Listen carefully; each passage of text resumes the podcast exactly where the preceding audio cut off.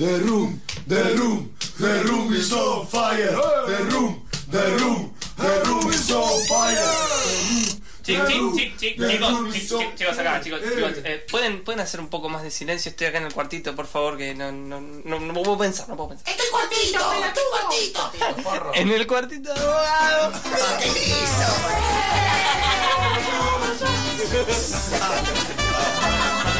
Chao. The Little Room of Bogado. Polón al fondo. Me mira con miedo. Casi no me mira. Yo tampoco lo miro. Para que no piense que me gusta. Para que se tenga que forzar. Para que me tenga miedo.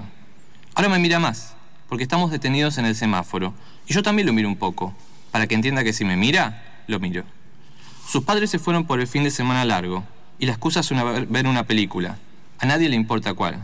Está bien vestido. Un suéter rojo que aunque es rojo, le queda bien. Es más lindo que en la foto. Y no se le nota ni un poquito que es puto. Él dice que es solo curiosidad, como dicen todos los putos no asumidos. El auto también es rojo. No sé quién se le ocurre fabricar autos y suéteres de ese color. El rojo es para cosas grandes, para las alfombras de los Oscar, para Lenin o Trotsky. El rojo es para una Ferrari y no para un Volkswagen Gol de tres puertas. Igual no me importa.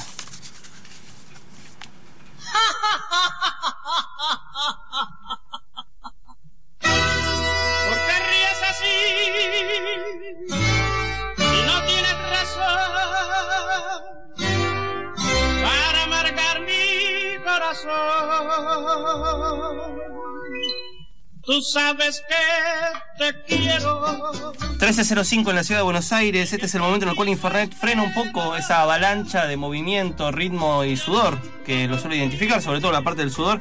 Y eh, nos eh, metemos en la introspección, en el pensamiento, en el momento en el cual entrevistamos a diferentes escritores que sobre todo están sacando material nuevo. Este es el caso de Rodolfo Omar Serio, que nos acompaña buenamente. ¿Cómo andas, Rodolfo? Buenos días. Te decían Rodo, Rodolfo, Rudolf. Rodo. Rodo, Rodo es mejor. Está bien, eh, eh, a partir de ahora te llamaré Rodo a lo largo de todo este encuentro. Eh, Rodo está presentando por el sello Omnívora Editor, una nueva editorial que apareció hace muy poco, que tiene dos títulos circulando. El libro en cuestión se llama Los machos duermen primero. Lo que escuchamos fue un fragmento del primer capítulo, Morón al fondo, eh, en donde el narrador, narrador protagonista, cuenta las tropelías, las travesuras, las desventuras de alguien en plena situación de levante, que conoce a un muchacho que vive en Morón al fondo, zona oeste, eh, en su más amplia eh, significación, y eh, un poco se mete en la vida íntima de- de- del partener, pero también se mete en la vida íntima de, de sí mismo, ¿no? En lo que le pasa al narrador que circunstancialmente no puede soñar. Por eso los machos se duermen primero, tiene como un poco ese registro. No sé, Rodo, cómo eh, atravesaste la escritura de la novela y de dónde apareció la idea. Sí, digamos que tiene como dos registros. Por un lado, el de la realidad de, de Ramiro, que es el protagonista, este Sí. chico que no puede soñar, pero que de repente, apenas comienza la novela, descubre que sí puede soñar. Sí. Y que empieza a soñar mucho, de una forma como selvática, digamos, Sí. y, y eso se va mezclando con, con su vida diaria, ¿no? Esta idea de, de que me falta algo porque no puedo soñar, y de repente cuando empieza a soñar, empieza a ver que hay una correlación entre sus sueños y eh, los distintos encuentros con, con- chicos de sectores populares. Él es un chico de, la clase media ilustrada, digamos, y que eh, descubre que sus sueños empiezan a tener cada vez más importancia en su vida. Eh, en esto de- del registro de los sueños y demás, hay una fuerte cruza con la parte de la cinematografía. Eh, sobre todo con estas referencias a películas y cosas por el estilo. En ese tono me pareció identificarlo mucho y no sé, vos decime, Rodo, como si es así o no la cuestión, con esta cosa medio de puyesca, ¿no? De, de Manuel Puig con la colección de las prácticas populares, de que el cine aparezca con, con una mención casi, no sé, literal, me acuerdo de, de una parte, no me acuerdo qué capítulo era, pero que termina haciendo referencia a máxima velocidad y dice, por favor, no con el corte carré, que el horrible corte carré que lleva Sandra Bullock. Exactamente, muchas veces hay una sublimación del personaje en personajes de otras películas y el cine aparece, yo creo que en la vida de todos nosotros y de todas, como, como una prótesis, ¿no? Como un suplemento que nos agrega una parte de, de imaginación a, a nuestras cabezas. Esta Claro. idea de que el cine, bueno, en el caso del- de, la novela, aparece como lo que ocupa el lugar de los sueños que no se producen, Claro. pero luego, cuando los sueños comienzan a, a aparecer de nuevo, el cine ya, ya se volvió parte de, de la vida del personaje, entonces los sueños de alguna forma son muy cinematográficos y muchas veces tienen que ver con restos diurnos de lo que él eh, vio o vivió durante el día, ya sea tanto en su vida como en las películas. Eh, Exacto. Y también, bueno, a- hablando mal y pronto, me gusta mucho esta cosa de la oposición entre la vida del protagonista, Ramiro, y eh, esto de los compañeros, los eh, amantes que se va cruzando. Me quedé más impresionado con el tema de Morón cuando habla de, la cuestión que es la, primera referencia a sector popular que, hay en la novela, de esta cosa, no sé, de la autopista que construyó Perón y nadie más nunca le puso un peso, de, bueno, te dan una mierda, pero esa mierda es tuya. No sé si también eh, había como este otro registro muy puigiaco, puigiaco, puigiano, no sé cómo llamarlo, de, de la entrada de las clases populares. Digamos que eh, el personaje tiene una abuela, que es su abuela peronista, que de alguna forma dejó algunas semillas para que él pueda interpretar eh, esa realidad que sale a buscar en, en- en el afuera, en el otro, en lo distinto. Eh, en, la- en los primeros capítulos él va hasta Morón, se mete en Morón al fondo y después no sabe cómo irse de ese Claro. lugar, porque no conoce los colectivos, porque no sabe cómo son los códigos, no encuentra la parada. Digamos, un poco esta idea de, bueno, yo voy a tener que reinterpretar esa realidad que de repente salí a buscar, pero, pero no sé cómo, cómo hallarme en eso. Y eh, esta idea de que la abuela, con, sus enseñanzas eh, peronistas, le puede dar algunas claves de cómo, cómo manejar todo eso.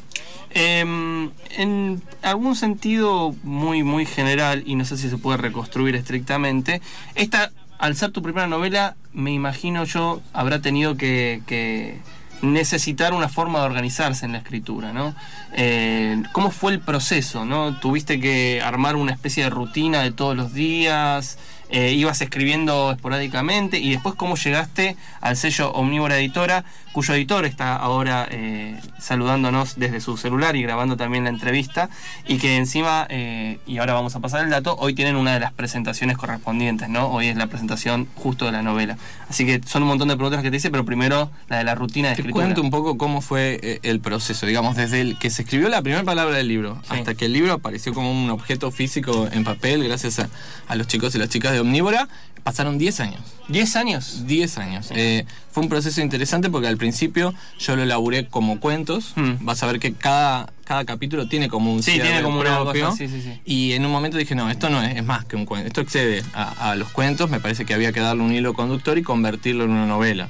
Eh, en un primer momento, hace muchos años, lo trabajé en distintos talleres. Después eh, hubo un momento donde salí a buscar como la verdad peronista en la militancia. Eh, participé de putos peronistas durante dos años. Mm. Eh, estuvo bueno porque justo fueron los años del matrimonio igualitario. Claro. Y ahí aprendí un, montón sobre, sobre política, sobre peronismo, sobre cómo era la relación entre, entre militantes que tal vez por venir de la diversidad no sabían cómo militar en la militancia dura, Sí. que muchas veces se plantea tal vez un poco machista. Y, y eso estuvo buenísimo para tener un, un background para poder terminar de darle forma a, a eso que dejaba de ser cuentos y empezaba a ser una novela. Durante esos años que milité, la novela no, no avanzó en, en- en el registro del papel, pero sí avanzó en, en mi cabeza. Y después Mm. ya me dediqué completamente a, a finalizarla. Eh, una vez que la tuve terminada, la presenté a, a un concurso, a la Bienal de Arte Joven de Buenos Aires, ahí ¿De qué año? 2017. Ah, ok. Ahí quedé seleccionado entre las 16 novelas que participamos de eh, una clínica de novela. Sí, eh, fue la misma que estuvo Eric Barenboim. Claro, exactamente. Sí, sí, sí, recuerdo. Y ahí estuvo bueno porque nos leímos entre nosotros y nos dimos devoluciones. Y tener eh, las devoluciones de otras escritoras y escritores jóvenes estuvo buenísimo. Es como que fue un proceso súper lindo y ahí ya sí tuve el, el manuscrito final. Eh, me contactaron de, Editorial Omnívora, a quien debo agradecer muchísimo. Y empezamos a charlar, bueno, sobre cómo publicarla, qué hacer y acá estamos.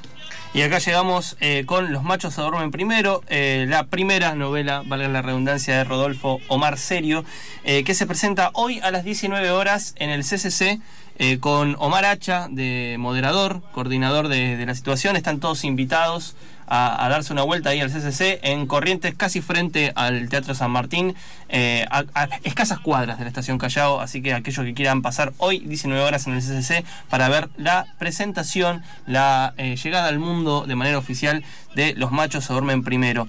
En la novela también hay un registro me parece bastante interesante que tiene que ver con eh, esta cosa medio de discusión sobre las construcciones de género, ¿no? Que me parecía como un, un tema bastante interesante por cómo se cruzaba también con lo onírico y demás. Eh, y hablando de, todo un poco, justo hablaste de la militancia, hay muchas referencias a esto, ¿no? De, que ser puto y peronista, por ejemplo, en un momento parecía una contradicción. Y recuerdo un momento en donde se habla de que el general nunca se imaginó a los obreros en las fábricas dándose besitos en, en los cortes. No sé cómo también abordaste esa cuestión, porque la novela es muy humorística, pero de, de un humor distante, ¿no? Como si fuese una especie de comentario político y crítico, pero disfrazado de chiste. Sí, a mí me interesaba que no se convirtiera, si bien, o sea, tocan los temas políticos todo el tiempo, que no se convirtiera en un panfleto político, tenía que haber eh, algo más, algo de fondo, y me parece que hay una transformación en la mirada del personaje desde el primer momento, donde le parece que, que la diversidad y lo político popular y peronista son irreconciliables, y que a medida que va avanzando, bueno, le encuentra que, que hay algunos matices en relación a esto. Claro, sí, correcto. Eh, y en esos matices un poco tiene que ver también el propio derrotero del personaje, ¿no? Que, que Exactamente, lo personal se mezcla con lo político. Exactamente. Eh, bueno, Rodolfo, y una pregunta que me surgió también era, y esto lo digo sin eh, haberle prestado mucha atención a tu breve biografía en la solapa. Eh, de, de formación, eh, vos, ¿por qué universidad has rondado? Eh, uh, es una historia larga. Adelante. pero yo estudié becado en la UCA, en la Universidad Católica Argentina. Digamos, yo me recibí en Un lugar súper peronista. un lugar muy peronista, muy Ahí muy- descubriste... digamos, yo fui a un colegio parroquial de barrio y ¿Qué ahí tal, Fernando? No sé si nos conocemos. ¿Qué tal? Ok. Eh, y ahí eh, sucedió algo interesante que era en plena crisis del 2001, hicieron como una especie de arca de Noé para, para los que teníamos buenos promedios y nos propusieron una beca en la Universidad Católica. El discurso de ese momento que yo sentía como joven era, eh, si vas a la UBA vas a terminar, eh, eh, no sé, haciendo algo que no te gusta, es al pedo estudiar y qué sé yo. Y hubo un par de profesoras que me propusieron la idea de, de, bueno, esta idea de que si estudias en una universidad privada vas a poder salvarte, ¿no? Algo muy, muy del Sí, neoliberalismo. muy de los 90. Y, y choto de los 90, pero que yo en ese momento yo tenía 17 años, me pareció que estaba bien y, y lo hice. Después dije, uy, ¿dónde me metí? Bueno, la carrera la terminé igual. Eh, ¿Carrera de qué? Comunicación. Comunicación. Estudié comunicación y después, eh, para tratar de salvar un poco eso, que no sé si fue un error, en el momento yo, yo lo viví como, como legítimo de la época, ¿no? De lo que estaba pasando en el país y todo. Eh, después hice un posgrado en Flaxo, Ah, ok. como para equilibrar un poquito. Para un poco nivelar bueno, la joda. Exactamente. Eh, siempre igual eh, dentro de la línea de lo que es comunicación y demás. Gestión cultural. Gestión cultural, ok. ¿Y qué onda eso? ¿Lo seguís explorando en, en tu vida profesional actualmente? No, digamos, en algún momento lo académico me dejó de interesar y preferí que, que, que mi desarrollo cultural, si se quiere, venga más por la literatura. Muy bien. eh, esta es tu primera novela, pero es lo primero que sacás en términos de publicación. Eh, publiqué en algún momento, fui al, al taller de Sandra Russo antes que, que participara de 678, ya daba unos talleres súper interesantes y llegué a publicar un par de notas en página 12, un cuento en perfil, pero digamos a nivel libro, esto fue lo primero que publiqué. Muy bien, Los machos se duermen primero, primera novela de Rodolfo Omar Serio, eh, con un prólogo de Gabriela Cabezón Cámara, eh, la novela editada por Omnívora Editora, saludamos a Damián Lila, Damián está acá eh, filmando buenamente para las redes.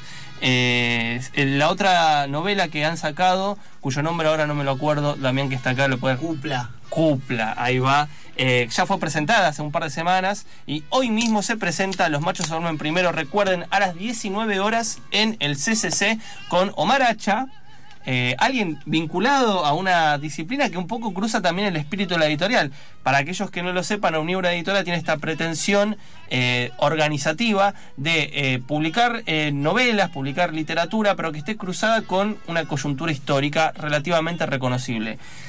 A mi juicio, en esta novela lo que hay, y lo digo, eh, el querido Rodolfo nació en el 85, yo nací en el 84, los dos crecimos buenamente en esa década oscura llamada los 90, me parece a mí que el gran cruce histórico de la novela es cómo una persona de 30 el periodo de los 90, porque hay muchísimas marcas de eso, ¿no? Por ejemplo, los padres del personaje tienen este recuerdo del 2001, cuando eh, el padre decide pasar un retiro voluntario y la madre decide poner la plata de una manera muy poco astuta en tres bancos diferentes. Obviamente no puede recuperar nada. Y dije, bueno, la marca histórica está acá, ¿no? O sea, no solo es la construcción de género y la crítica desde ese lugar hacia lo que es la vida cotidiana, inclusive la militancia, pero también el hecho de haber cre- crecido en los 90. Hay una parte que me pareció buenísima que en los 90 eh, no importaban los pesos, no importaban los dólares, la única moneda que circulaba eran las tapitas. Tapitas, exactamente, con eso. me conmovió profundamente porque sí, había muchas tapitas en, en la infancia en los 90. ¿Crees que un poco iba, iba por ese lado, esa búsqueda histórica? Pensando ¿no? en lo que propone el sello y en lo que termina siendo la novela. Yo creo que los 90 es una década muy intensa que termina con un estallido que es el 2001. Yo creo que no se pueden pensar es por separado, ¿no? Digo, los 90 vienen acá y de repente todo eso se cae y Sí. obliga a que toda la sociedad se replantee su lugar en la sociedad, su lugar laboral, su lugar económico, todo. Me parece que eso culturalmente a nuestra generación la impactó un montón. Ya te digo, desde a mí, en donde terminé estudiando, hasta en otras personas habrá representado capaz ver a sus viejos perdiendo el laburo, o, esta gente que tomó el retiro voluntario, se puso el parripollo y lo perdió todo. Eh, me parece que, hay una marca ahí muy fuerte entre los que hoy tenemos treinta y pico. Y en- para decirlo rápidamente, ¿eso es algo que fue apareciendo solo en la novela o te propusiste vos trabajarlo? Digo, porque me contaste que al principio eran cuentos que fuiste como organizando y te cuenta, no, que esto es otra cosa, pero digo, el tema de los 90 o el tema este de, de- de que el personaje vuelva cada tanto sobre ese pasado. Yo creo que hay, hay como varios aspectos. Por un lado, hay un aspecto que tiene que ver con lo tecnológico. Lo tecnológico es el momento donde cambiamos de una sociedad offline a online y muchas cosas, eh, por ejemplo, el, el el protagonista se alquila VHS. Esta Sí. idea de que garpa mucho literariamente de todo lo que son las tecnologías que en ese momento parecían de punta, hecho de comprar el- el- la videocasetera con cuatro cabezales, el televisor de 29 pulgadas, que nos parecía que eso era el futuro, y de repente hay un cambio en el mundo que nos dice, no, tiren todo eso, ahora es una mierda, compren otra cosa, ¿no? Esto de, del capitalismo que se reinventa todo el tiempo a través de lo tecnológico, y me parece que ahí hay, hay como una marca. Y por otro lado, iba, me di cuenta que las referencias iban apareciendo solas Claro, en mi sí, cabeza, eran, imagino, eran sí. con una marca eh, simbólica súper fuerte que, que no podía ignorar. Entonces dije, bueno, ya está, ¿viste? Cuando no lo podés ignorar, le tirás Sí, fuego adelante. y adelante. Sí, aparte también me parece que la novela eh, tiene como estas marcas eh, relativamente autobiográficas que tiene que ver precisamente con esto, ¿no? La niñez, el- no sé, lo de, lo de los 90 y demás, que también se convierte como el material desde el cual uno trabaja lo que quiere contar.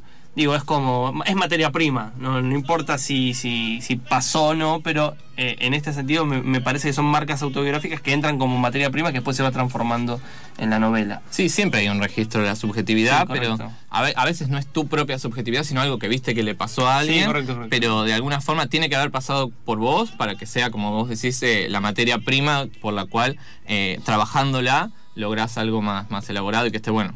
Y en nuestro presente, tan abultado también de cosas que parece que van a estallar en cualquier momento, está como este fantasma de los 90, el 2001 y demás.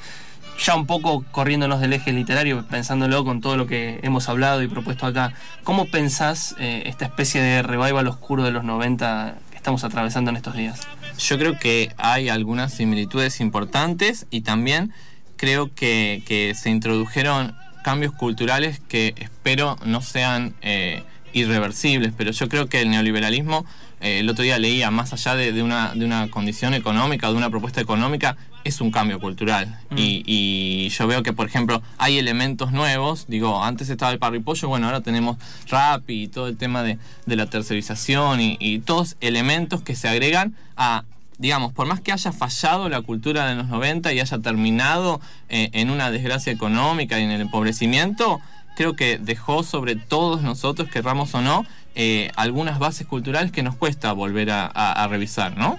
Correcto. Y sobre eso aparece una nueva oleada de neoliberalismo que se monta sobre ese, el deseo por el consumo, eh, todas estas cosas lindas que, que nos explotan en la cara y que muchas veces ni siquiera podemos comprar, pero que, que a un montón de gente le hacen querer seguir perteneciendo como sea al sistema tratando, se están todos cayendo, pero se agarran fuerte para, para, para, para no irse, ¿no? De- del capitalismo consumista.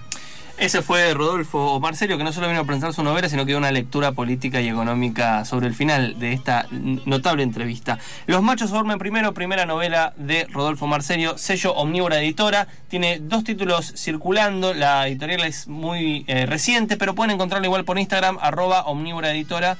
Eh, llevada adelante por Damián y Lila. Damián está aquí grabando toda la entrevista para las redes, así que también pueden buscarlo ahí. Eh, recuerden que hoy se presenta la novela a las 19 horas en el CCC eh, Corrientes a pasitos de Callao frente al eh, Cine Teatro San Martín. Pueden, yo diría que vayan a la presentación del libro de nuestro querido Rodolfo y después vean eh, qué película pasa en el Lugones, porque por suerte el Lugones se volvió a abrir, así que pueden tener una jornada por demás exitosa en términos artísticos. Omar Hacha va a presentar la novela Los machos duermen primero, hoy 19 horas en el CCC, primera novela de Rodolfo Marcerio, sello Omnívora Editora. Vamos a irnos con la lectura de otro momento, de otro fragmentito de esta noble novela. Eh, muchas gracias Rodolfo por venir, muchas gracias Damián por ser quien sos, Eh, gracias Eli, me encanta ese pantalón que te pusiste hoy. Gracias Dai y gracias a, la vida que me ha dado tanto y yo le di tan poco. Bueno, terminamos con Sentir de verdad. Camino sobre las teclas de un piano dando saltitos para que empiece. Una bailarina con tutú pega un salto interminable y suena una melodía que me resulta familiar. Tres chicas con ropa de lycra bailan como en una clase de gimnasia jazz. Los colores son intensos, como en un videoclip. Un hippie con los pelos alborotados toca descalzo un teclado Yamaha en el medio del parque. Una pareja baila el tango bajo la lluvia. Tres abuelas se ponen a zapatear, divertidísimas, con la misma flexibilidad que un Playmobil. La música sube una octava y se pone más épica. Todos con su estilo tan característico. Bailan y se liberan. Yo también bailo. Algo nos une, y es que nos estamos divirtiendo como nunca. Un oficinista revolea el maletín. Una ama de casa se saca el delantal y lo arroja al viento. Una nena y un nene se dan un beso, demasiado carnal para la edad que tienen. Cuando termina, el nene le acerca a la, nena una botella de vidrio con líquido negro. Ahora entiendo de qué va. Para bailar y bailar sin parar, con este ritmo que viene hacia vos. Este es tu ritmo y parece decir, hey, hey, hey, compartí, disfrutá esa emoción tan especial. La música sube otra octava, el placer es intenso. Es uno de esos sueños de los que no quisieras despertarte jamás. No podés igualar lo que sentís. Estoy en una publicidad, en una placenta calentita en la que todo es hermoso y perfecto. El mundo está en paz.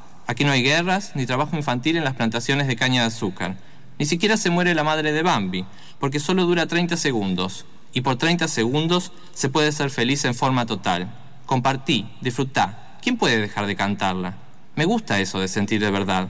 Es como una revelación intensa en este sueño. ¿Quiere decir que todo lo que sentimos hasta ahora fue mentira? ¿Cómo sería eso de sentir de verdad? ¿Existe alguien que no sienta de verdad? No podés igualar esta emoción tan especial. Ahora el pico de la botella es como una boca que me habla. Me dice algo sobre la coca y sobre la cola. ¡Qué atrevida! ¿Cómo sería el mundo si la gente se liberara y pudiera bailar sin necesidad de estar oscuras, con litros de alcohol, pagando una entrada? ¿Cómo serían las familias si las abuelas se abrieran los desabillés para pasar un buen rato? ¿Cómo serían los trabajos si los oficinistas se pusieran a tocar descalzos el piano en las plazas? ¿Cómo serían las casas si sus amas revolearan los delantales y bailaran el tango bajo la lluvia? ¿Cómo sería el mundo si lo único que importara fuera bailar y tomar Coca-Cola con pajita? The Little Room of Bogado